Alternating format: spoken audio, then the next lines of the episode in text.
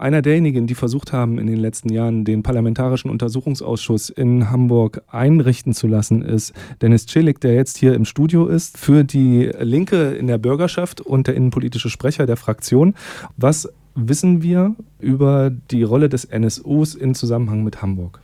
Zunächst einmal muss man, glaube ich, erstmal äh, sagen, dass, dass der NSU ein bundesweites Netzwerk hatte, äh, Unterstützernetzwerk. Äh, das wissen wir jetzt aus den vielen Untersuchungsausschüssen.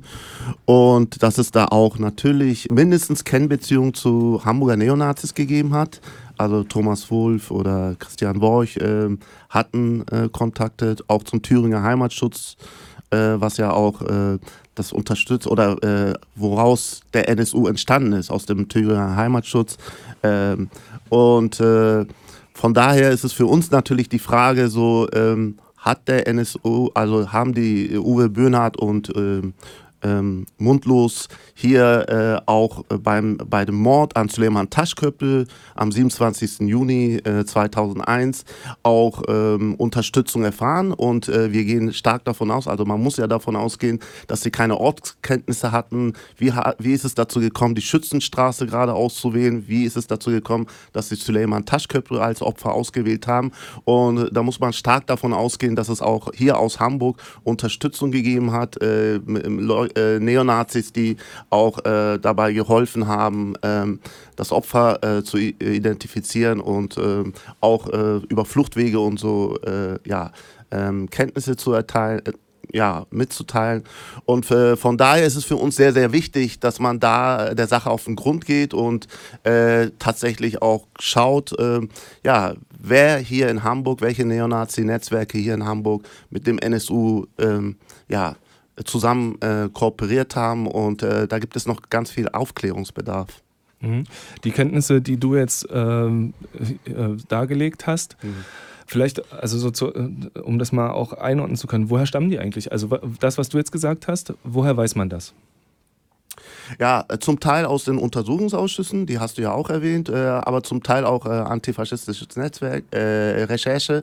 wir wissen zum Beispiel, 2002 ähm, hat es ja äh, in einem ähm, äh, Neonazi-Magazin äh, äh, ja auch einen Dankesgruß an den NSU gegeben. Ähm, was, ne, das war ja Weiße Wölfe aus ähm, Brandenburg, Mecklenburg-Vorpommern. Mhm. Und äh, wir wissen jetzt zum Beispiel aus dem NSU-Untersuchungsausschuss in Mecklenburg-Vorpommern, äh, dass äh, es enge Verbindungen gegeben hat zum Hamburger Neonazi-Netzwerk und dass auch Hamburger Neonazis auch da äh, veröffentlicht haben. Und von daher muss man stark davon ausgehen, dass äh, auch die Hamburger Neonazis äh, von diesem Dankesgruß an, äh, an den NSU 2002, wo, wo die Sicherheitsbehörden und äh, auch der, angeblich der Verfassungsschutz nicht, ge, nichts gewusst haben sollte, dass die dann schon mehr Kenntnisse hatten. Mhm. Äh, der, der, Mod, den du äh, erwähnt hast an Süleyman Taschkröpel, der ist, äh, gehört ja mit zu denen, die in, innerhalb dieser ähm, Abläufe relativ früh schon stattgefunden hat. 2000, was hast du gesagt, 2004? 2001. 2001, ja. Also relativ am Anfang dieser ja. Mordserie. Ähm, auch hier ist ja bekannt, dass ähm, die Polizei so ermittelt hat wie überall anders auch, mhm. nämlich äh, trotz der Hinweise darauf, dass äh, nicht sozusagen das äh, deutsch aussehende weiße Menschen mhm. Äh, in Tatnähe gesehen worden sind, mhm. wurde das in die Richtung ähm, Ausländerkriminalität, sage ich jetzt mal ganz dumm, äh, ja. gerichtet. Ähm, was ist denn bislang äh, sozusagen zu diesem Aspekt bekannt, wie, wie die Behörden in Hamburg sozusagen während der Zeit der Ermittlung und auch nachdem das aufgeflogen ist? äh, ermittelt haben und sich verhalten haben. Ja, also äh, genau, während der Ermittlungen äh, wissen wir jetzt, dass äh, nicht nach rechts geschaut wurde. Also das äh, wissen wir auch aus dem Untersuchungsausschuss im Bundestag. Äh, da gibt es keine äh, Notizen, dass irgendwie in äh, in, nach rechts äh, ermittelt wurde. Und äh, trotzdem behauptet man, dass man in alle Richtungen ermittelt habe. Und natürlich hätte man ja auch äh, nach rechts geschaut. Äh, das ist, entspricht der, äh, nicht der Wahrheit, das ist gelogen. Ähm, und wir wissen, dass es einen, einen klassischen Opfer-Täter-Umkehr gegeben hat. Also es wurde im ähm, Bereich der organisierten Kriminalität geschaut, weil man ja immer wieder behauptet hat, dass das Opfer Suleiman Taschköppel auch in der Vergangenheit ähm, ja, ähm, kriminell gewesen sei. Das äh, behaupten die Ermittlungsbehörden, ähm, aber das war so Kleinkriminalität. Ähm, und dass er angeblich Verbindungen hätte zur organisierten Kriminalität. Also hat man wirklich die Ermittlungen nur darauf konzentriert und äh, ob es irgendwie ja, Bezüge gegeben hat zu PKK oder, äh, ja, oder ob es jetzt ähm, andere ausländische kriminelle Vereinigungen äh, gegeben hat. Und ähm, ja, also da äh, wurden zum Beispiel in den Akten vermerkt, äh, la angeblich laut Zeugenaussage, dass Suleiman Taschköprü ein Sozialschmarotzer wäre mit äh, ein Tütelchen. So, äh, das ist eine ähm, äh, krasse Distanz, also zeigt, wie distanzlos die Ermittler waren und aber auch, äh, wie sie äh, ja der, das Opfer äh, dadurch auch äh, diffamiert haben quasi. Äh, da wird aber gesagt dann, ja, wir haben nur das aufgenommen, was die Zeugen uns gesagt haben, das ist nicht unsere eigene Aussage. Oder ähm, der ähm, Felix Schwarz, der die Ermittlung geleitet hat, äh, hat im Unter äh, Untersuchungsausschuss behauptet, äh, dass er ein ganz normaler türkischer Mann war, leidenschaftlich ähm, und ähm, ja, und ähm, halt aber auch ähm, hat er, äh, er ist auch kriminell in Erscheinung getreten. Das ist auch eine krasse rassistische Diffamierung so. Äh, das ist ja, ja, da kann man ja sich denken, so laut den Ermittlungsbehörden ist ein ganz normaler türkischer Mann nicht nur leidenschaftlich und auch emotional, sondern auch, äh, ja, tritt auch kriminell in Erscheinung.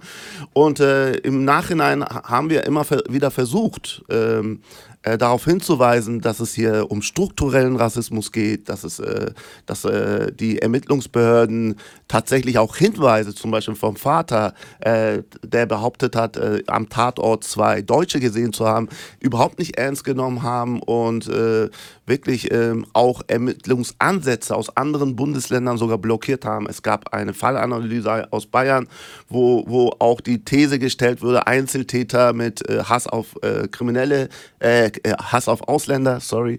Ähm, und die Hamburger Ermittlungsbehörden haben äh, auf der Hamburg, äh, Bundesebene immer gesagt, nein, das ist eine falsche Fallan Fallanalyse. Wir bleiben bei unserer Annahme, das muss sich um organisierte Kriminalität handeln.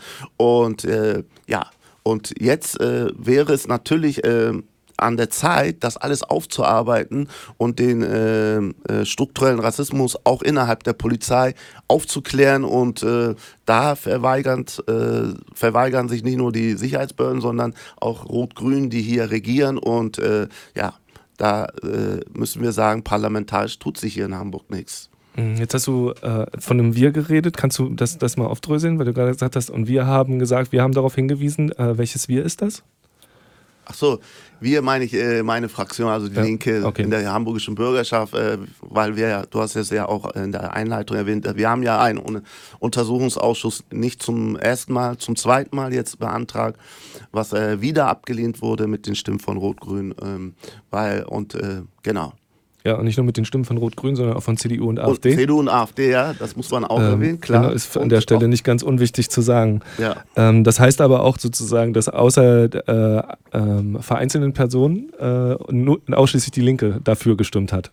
Genau, die Linke, äh, eine grüne Abgeordnete, Miriam Block, die auch jetzt bundesweit. Die äh, danach geschasst worden ist von ihrer Partei? Genau, die, die auch Drohungen erhalten hat, aus der Fraktion geschmissen zu werden und äh, äh die aber Rückgrat gezeigt hat, das muss man ja loben. Und dann noch zwei weitere ähm, fraktionslose Abgeordnete, die auch unseren Antrag unterstützt haben. Es hat trotzdem nicht gereicht. Wir hätten nur 21 äh, Abgeordnete oder ein bisschen mehr als 20 gebraucht, vielleicht 22 und äh, das haben wir nicht zusammenbekommen, weil unsere Fraktion hat nur äh, 12 Abgeordnete und wir waren am Ende 15 haben wir hier im Gespräch mit Dennis Celik, innenpolitischem Sprecher der Fraktion Die Linke in der Hamburger Bürgerschaft, das Thema NSU und NSU-Untersuchungsausschuss, parlamentarischer Untersuchungsausschuss muss man sagen, äh, wobei an der Stelle eher heißt kein parlamentarischer Untersuchungsausschuss, mhm. denn hier in Hamburg äh, wird der nicht, auch du hast gesagt, ihr habt das schon den, zwei Anträge gestellt, ja. beide sind abgelehnt worden. Mhm. Äh, die, sozusagen, es wäre absurd jetzt nicht zu fragen, warum. Also was spricht denn aus Sicht äh, von Regierung, Rot-Grün und den anderen Fraktionen in der Bürgerschaft gegen einen parlamentarischen Untersuchungsausschuss? Also zunächst kann ich ja darstellen, was immer wieder behauptet wird offiziell. Ja. Also äh, vor allem die SPD und äh, die Grünen sagen ja, sie wollen es, aber sie können sich nicht durchsetzen oder irgendwie so. Aber das ist auch schwach, finde ich. Aber die SPD vor allem sagt immer wieder, äh, dass es ja zig über äh, zwölf Ausschusssitzung, äh, Innenausschusssitzung gegeben hätte. Und der parlamentarische Kontrollausschuss hat sich auch noch mal sechsmal mit dem Thema befasst. Und man hätte alle Fragen äh, in diesen Ausschüssen behandelt. Und äh, soweit es geht hätte man auch umfassend auf, äh, Antworten gegeben und von daher sehen sie gar nicht die Notwendigkeit, einen Untersuchungsausschuss einzusetzen, weil ja eigentlich in Hamburg äh, viel Aufklärungsarbeit betrieben wurde, auch wenn nicht alle Fragen beantwortet wurden. Aber äh, das ist aus deren Sicht reicht es nur in einem Fachausschuss das zu diskutieren und, äh, und ja und äh, das eigentliche Motiv ist aus meiner Sicht, äh, dass man eigentlich ähm, die Sicherheitsbehörden, also vor allem die Polizei und den Verfassungsschutz vor unbequemen Fragen äh, bewahren möchte oder Zeugenaussagen vermeiden möchte, weil wir ja in Hamburg die Situation haben, dass äh, die SPD ein Trauma hat von, aus der Vergangenheit. 2001 haben sie ja eine Wahl aufgrund äh, des Themas innere Sicherheit verloren. Äh, Chill und CDU hatten dann eine Koalition gegründet und seitdem äh, ist, die CDU, äh, ist die SPD sehr darauf bedacht, ein sehr gutes Verhältnis zur Polizei zu haben, zur Polizeiführung, zum Verfassungsschutz und bloß nicht anzuecken, bloß nicht zu kritisch sein. Und äh, von daher ist, glaube ich, das eigentliche Interesse hier, keinen Untersuchungsausschuss äh, einzurichten und dadurch ähm, äh, zu verhindern, dass, äh, dass, der Verfassungsschutz und die Polizei in, schle äh, in sogenanntes schlechtes Licht gerückt wird. Ähm, das ist das eigentliche Motiv aus meiner Sicht, dass man das äh, unbedingt vermeiden möchte. Warum äh, hat denn das, was du jetzt gesagt hast, also die, der Fokus auf die Sicherheitsbehörden und deren, es wird ja so gern Versagen genannt, ne? Ich bin mir äh, mhm. an vielen Stellen nicht sicher, ob das ein Versagen gewesen ist, weil einiges dafür spricht, dass zumindest auf Seiten des Verfassungsschutzes, ja. dass er äh, sehr wohlwollend begleitet worden ist, was die Neonazis in den 90er Jahren angestellt haben. Also wenn man sich an die Finanzierung mal erinnert und so, ja, dann ja, das, kann man ja nicht von Versagen reden, sondern äh, von einer Art äh, Unterstützung, mit welchem Ziel auch immer. Ne? Ja, zum Beispiel das Beispiel Tino Brandt und ja. wie viel Geld äh, er vom Verfassungsschutz erhält, erhalten hat, dass er den Thüringer Heimatschutz aufgebaut hat, aus dem wieder der, äh, der NSU entstanden ist. Und äh, sie hatten, also dass sie mit aufgebaut haben, diese Strukturen, diese Neonazi-Strukturen, äh, das macht sie ja äh, mitschuldig, meiner Meinung nach. Und äh, andererseits hatten sie auch noch so viele V-Leute um diese sogenannten NSU-Trio. Wir wissen, dass es nicht nur ein Trio war, aber halt um um den NSU herum und sie hatten so viele Möglichkeiten einzugreifen und damit auch die Mordserie äh, zu stoppen, bevor es losgeht und sie haben es nicht gemacht und äh, das finde ich auch, Versagen ist hier einfach viel zu schwach. Man muss auch sagen, sie haben Mitverantwortung und haben sich mitschuldig gemacht. Was würde der äh, Parlamentarische Untersuchungsausschuss aus deiner Sicht äh, oder aus der Sicht der Fraktion Die Linke, äh, die die Anträge gestellt hat, dem hinzufügen, was in den ganzen anderen von dir aufgezählten Gremien äh, untersucht und herausgefunden worden ist?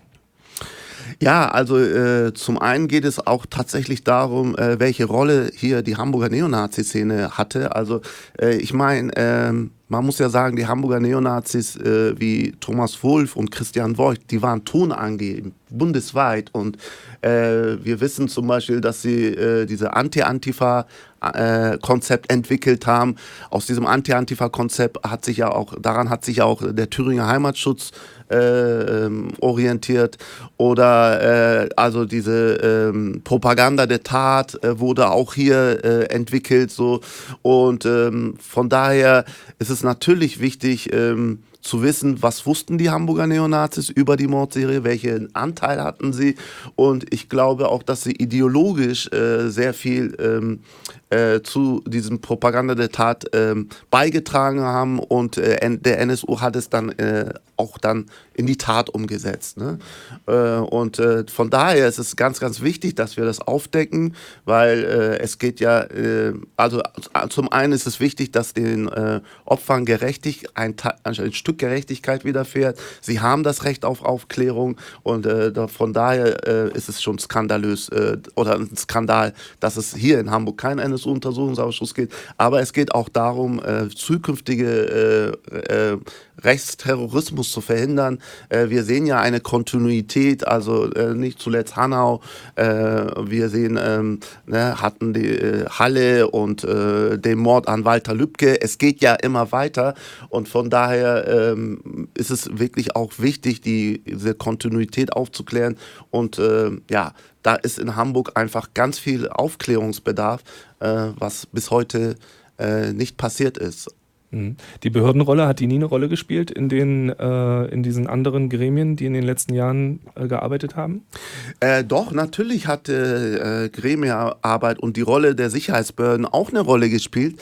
Äh, das Problem ist, äh, dass wir äh, in den Fachausschüssen nicht die Instrumente haben, die ein NSU-Untersuchungsausschuss uns geben kann. Also wir können nicht Zeugen vernehmen, zum Beispiel vorladen und äh, sie vernehmen. Ähm, und äh, das hat ja auch strafrechtliche Konsequenzen, wenn man zum Beispiel nicht die Wahrheit äh, äh, ähm, äh, in, in, in einem Untersuchungsausschuss auf die Wahrheit sagt. Und das wäre ein wichtiges Instrument und natürlich die Akteneinsicht, dass alle Akten nochmal ähm, aufgemacht werden und dass wir als Abgeordnete da reinschauen anschauen können. Das ist ein wichtiges Instrument, weil wir wissen ja nicht, was die Sicherheitsbehörden uns verschweigen. Ne? Äh, weil viele Fragen sind ja unbeantwortet geblieben. Bis heute behauptet ja der Verfassungsschutz, dass es ja, dass sie keine Kenntnisse darüber haben, dass Hamburger Neonazis irgendwie, ähm, irgendwie, ja, äh, Verbindung haben äh, äh, zu, zum NSU und zum Thüringer Heimatschutz, äh, was über Cam-Beziehungen äh, hinausgeht. Ähm, auch so Blood and Honor Strukturen. Wir hatten ja hier auch in Hamburg Blood and Honor Strukturen und äh, wir wissen, dass der NSU in Thüringen und Sachsen ähm, ganz viel Unterstützung erfahren hat aus diesen Blood and Honor Strukturen. Da habe ich letztens wieder die Frage gestellt, welche äh, Verbindungen gibt es da, äh, was wussten die Szene hier und da wird immer behauptet, wir haben keine, keine Kenntnisse darüber und äh, das muss man ja nicht jetzt so einfach ähm, ja, dem Glauben schenken, sondern wichtig ist, dass wir äh, tatsächlich auch in den Akten gucken können, was wusste der Verfassungsschutz tatsächlich. Mhm. Jetzt gibt es einen Haken auch mit den Untersuchungsausschüssen und die Kritik daran ist äh, immer wieder währenddessen und auch im Nachgang laut geworden. Das war, dass selbst dort äh, quasi der Verfassungsschutz speziell der Verfassungsschutz sozusagen auch alles unternommen hat, um äh, die Arbeit zu torpedieren, ja. also äh, Akten nicht geliefert oder in so einer Vielzahl geliefert, dass sie ja. kaum übersehbar waren, äh, Erinnerungslücken, Dinge, mhm. also all, die ganzen klassischen von, da kann, kann ich mich gar nicht erinnern, Nummern, äh, die auch da eine vollständige Aufklärung nicht mhm. gebracht haben.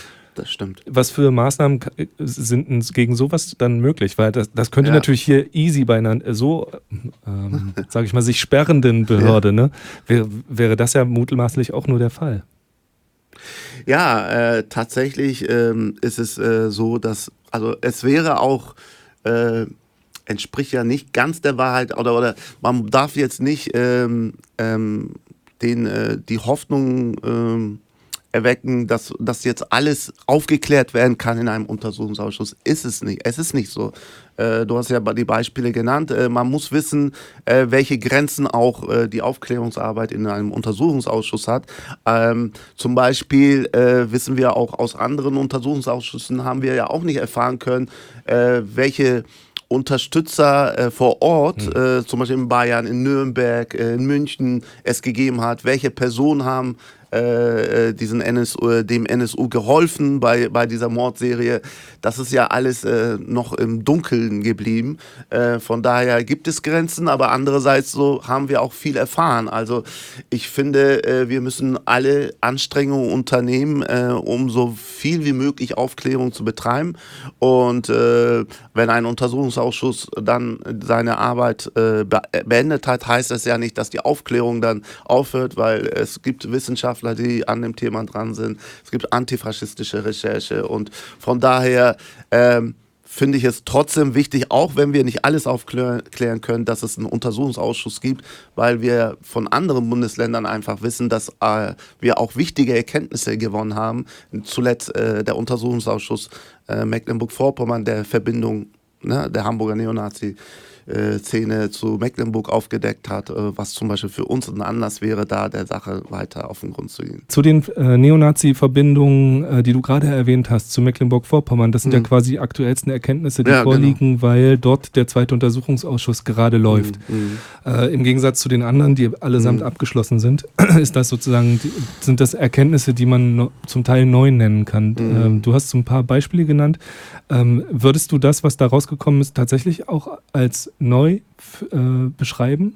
Ja, auf jeden Fall. Also ähm, genau die Verbindung, ähm, also zum Beispiel der Torm Klebe, ein auch führender Hamburger Neonazi, der damals den Bramfelder oder Hamburger Sturm äh, geleitet hat und äh, da gab es ja auch ein anonymes Interview mit anderen Neonazis. Es gab auch die Spekulation, dass es sich schon damals um den NSU gehandelt hat, wo über die Propaganda der Tat und äh, dass man jetzt in Aktion ge gehen muss und ähm, ne? und äh, ja handeln muss so. Ähm, ähm, da, das Interview wurde da abgedruckt. Der hatte zum Beispiel Ver Verbindung nach Mecklenburg-Vorpommern. Der hatte eine Freundin, die auch eine, ein Neonazi äh, ist äh, in Mecklenburg-Vorpommern. Er hat einen Laden da gehabt und äh, wir wissen auch, dass zum Beispiel aus dem äh, Kreisumfeld äh, auch ähm, ähm, in dieser äh, im Fansign Weißer Wolf, wo es diesen der Dankesgruß an den NSU abgedruckt wurde, auch Beiträge vom, äh, von Hamburger Neonazis äh, abgedruckt wurden. Also gehen wir stark davon aus, dass sie von dem ähm, NSU Spenden äh, an, an verschiedene äh, Organisationen wie vom Jürgen Rieger gewusst haben müssen, dass es überhaupt den NSU gegeben hat, dass sie, dass sie gewusst haben und dass sie das mitbekommen haben und äh, dass halt äh, der Untersuchungsausschuss in Mecklenburg-Vorpommern hat das auch nochmal ähm, ja, da hat man diese Frage auch an Hamburger Ermittler gestellt, ja, warum seid ihr nicht der Sache auf den Grund gegangen? Warum habt ihr nicht geguckt, welche Verbindungen es gibt? Äh, wir haben, ne, äh, wir, das, was wir jetzt aufgearbeitet haben, hätten, hättet ihr auch machen müssen, so. Ähm, ja, und das sind natürlich Ansätze, wo man in einem Untersuchungsausschuss äh, weiter vertiefend äh, Aufklärung hätte betreiben können. Was wussten die Hamburger Neonazis und, äh, ne, äh, und äh, das ist leider ja unterblieben. So. Ähm, ähm, wenn wir aber über, äh, über ke mögliche Kenntnisse sprechen, es gab ja auch ein CD, äh, was äh, an einen V-Mann des Hamburger Verfassungsschutzes äh, verschickt wurde. Ähm, ähm, von, ähm, von einem anderen V-Mann, Corelli, hatte eine CD geschickt. Der übrigens Sachsen-Anhalt. Ja, äh, wo, wo auch äh, NSU äh, mit NSU-Label Label die CD versehen war. auch da hat man, hat er dann, nachdem der NSU sich selbst enttarnt hat, ist der, hat der äh, Empfänger, der Neonazi aus Hamburg, äh, das irgendwie beim Aufräumen zu Hause zufällig entdeckt und er hatte davon keine Kenntnisse. Und ja, und damit gibt sich der Hamburger Verfassungsschutz zufrieden oder tischt uns diese Version auf.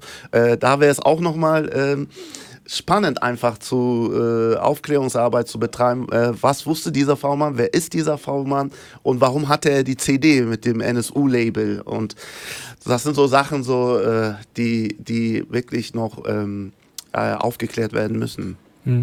Und das ist vielleicht auch, also so im, im Nachdenken darüber, weil ich dir die Frage gestellt habe, in Bezug darauf, dass äh, die ja immer ihre äh, Aussageverweigerung bzw. Erinnerungslücken oder, oder, oder Strategien haben, um da nicht zu sagen, was sie wissen.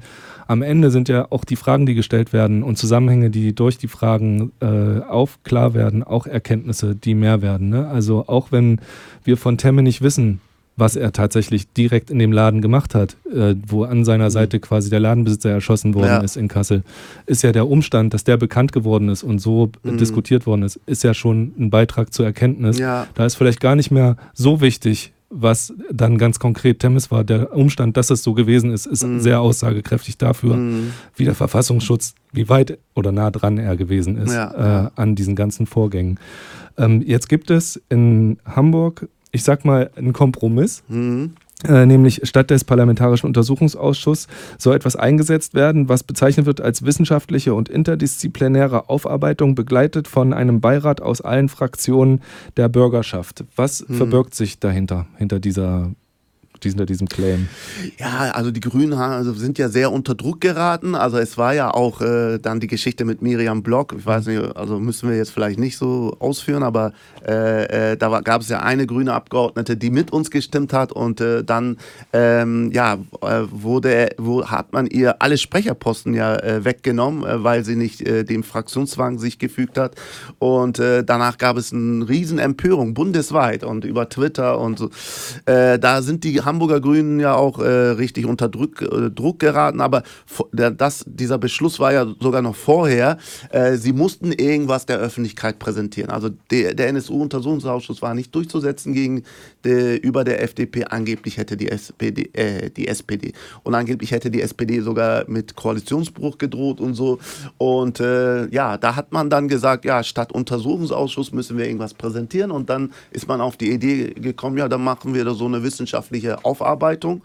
Äh, das ist für mich pure Augenwischerei. Also nicht, dass ich ein, eine wissenschaftliche Aufarbeitung falsch finde, das ist auch wichtig, aber das kann ja ergänzend passieren. Das kann aber nicht einen Untersuchungsausschuss ersetzen, weil ein Untersuchungsausschuss ganz viel Öffentlichkeit erfährt. Wir haben da ganz andere scharfe Instrumente wie die äh, Zeugenvorla wie die Vorladung von Zeugen, äh, dass wir Akten ähm, Einsicht bekommen und dass wir halt äh, da auch unsere Fragen stellen können.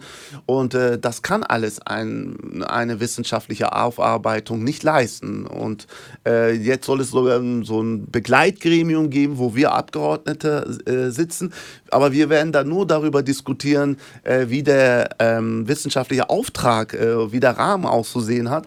Da werden wir überhaupt nicht über inhaltliche Sachen sprechen. Und auch das ist äh, pure Augenwischerei. Also eigentlich hat man quasi so, da mit, dieser, mit diesem Beschluss hat man äh, dem, das Parlament äh, quasi äh, an der Aufklärung, also von der Aufklärungsarbeit äh, ausgegrenzt. Und äh, Begleitgremium wird auch nicht Aufklärungsarbeit leisten. Und wie gesagt, äh, wissenschaftliche Aufarbeitung gerne, aber auch die Wissenschaftler sagen, wir sind auf die Erkenntnisse von Untersuchungsausschüssen angewiesen, damit wir unsere wissenschaftliche Arbeit machen können. Das eine bedingt das andere und äh, nicht dieses Entweder-Oder und äh, von daher ist das eine ähm, ja, katastrophale Entscheidung. Mhm. Äh, bevor wir äh, noch darüber sprechen, was jetzt der nächste Plan ist, weil äh, es wirkt ja auch, ich meine, der zweite Anlauf muss ja auch nicht der letzte gewesen sein oder ja, so. Ja. Äh, vielleicht nochmal Einblick auf das, was Konsequenzen gewesen sind, beziehungsweise die, die du dir eigentlich auch erhoffst aus so mhm. einem mhm. parlamentarisch, also aus den Ergebnissen. Ja. Ne? Weil was wir mitbekommen haben, ist zwar äh, eine Entschuldigung der Bundespolitik an die äh, Familien der Opfer und an die betroffenen Gruppen. Wir haben mitbekommen, dass es äh, strukturelle Veränderungen äh, in, mhm. im Verfassungsschutz geben sollte. Das V-Mann-System ist stark in Frage gestellt worden. Unterm Strich allerdings ist eine Stärkung des Verfassungsschutzes äh, Schutzes mhm. erfolgt durch andere, also auch nochmal andere mhm. Finanzmittel und so sodass äh, eigentlich an dem System sich oberflächlich betrachtet, also für mich zumindest wahrnehmbar, erstmal nicht so viel ergeben hat, obwohl diese skandalösen Ergebnisse aus den Ausschüssen zeigen, wie, wie übel äh, die Sicherheitsbehörden agiert haben über Jahrzehnte mhm. in Bezug auf Neonazis in, in Deutschland. Mhm. Was, was mit dieser Erfahrung im Rücken, was, was sind deine Erwartungen an so, ein, an so ein, die Resultate aus so einem Ausschuss und die Konsequenzen? Also ähm, man muss ja sagen, äh, es wird weiterhin diese V-Mann-Praxis äh, betrieben. Äh, das hätte ja nach, äh, dem, nach der Selbstenttarnung des NSU und die Erkenntnisse, die wir gewonnen haben, hätte man ja sagen müssen, diese das Mindeste, was man machen müsste, ist diese V-Mann-Praxis einzustellen, weil ne, wir haben ja vorhin darüber gesprochen, dass über die Finanzierung von V-Leuten äh, werden diese Strukturen aufgebaut oder gestärkt äh, durch den Verfassungsschutz, Neonazi-Strukturen. Und äh, man weiß ja auch nicht, äh, ob äh, der Verfassungsschutz die V-Männer äh, instrumentalisiert mhm. oder ob es andersherum ist. Äh, ich habe ganz häufig den Eindruck, dass es andersherum ist, also dass die V-Männer eigentlich so immer ein bisschen Informationsbrocken hingeben, damit sie das Geld einkassieren können und äh, die äh, äh, wirklich wichtigen, relevanten Informationen werden ja nicht erzählt. Das, das ist auch eine Erkenntnis aus diesem NSU-Komplex. Und aber ich gehe noch viel weiter. Eigentlich müsste die Konsequenz sein, dass wir diesen den Verfassungsschutz abschaffen. Also der Verfassungsschutz, äh, also versagt, haben wir ihm gesagt, das ist zu schwach ausgedrückt, hat eine Mitverantwortung. Äh, es äh, stärkt ne, wie in diesem Fall NSU-Komplex, die Neonazi-Strukturen äh, durch diese V-Mann-Praxis es ist nicht kontrollierbar. Ich setze selber im Parlamentarischen Kontrollausschuss. Eine demokratische Kontrolle eines Geheimdienstes ist gar nicht möglich.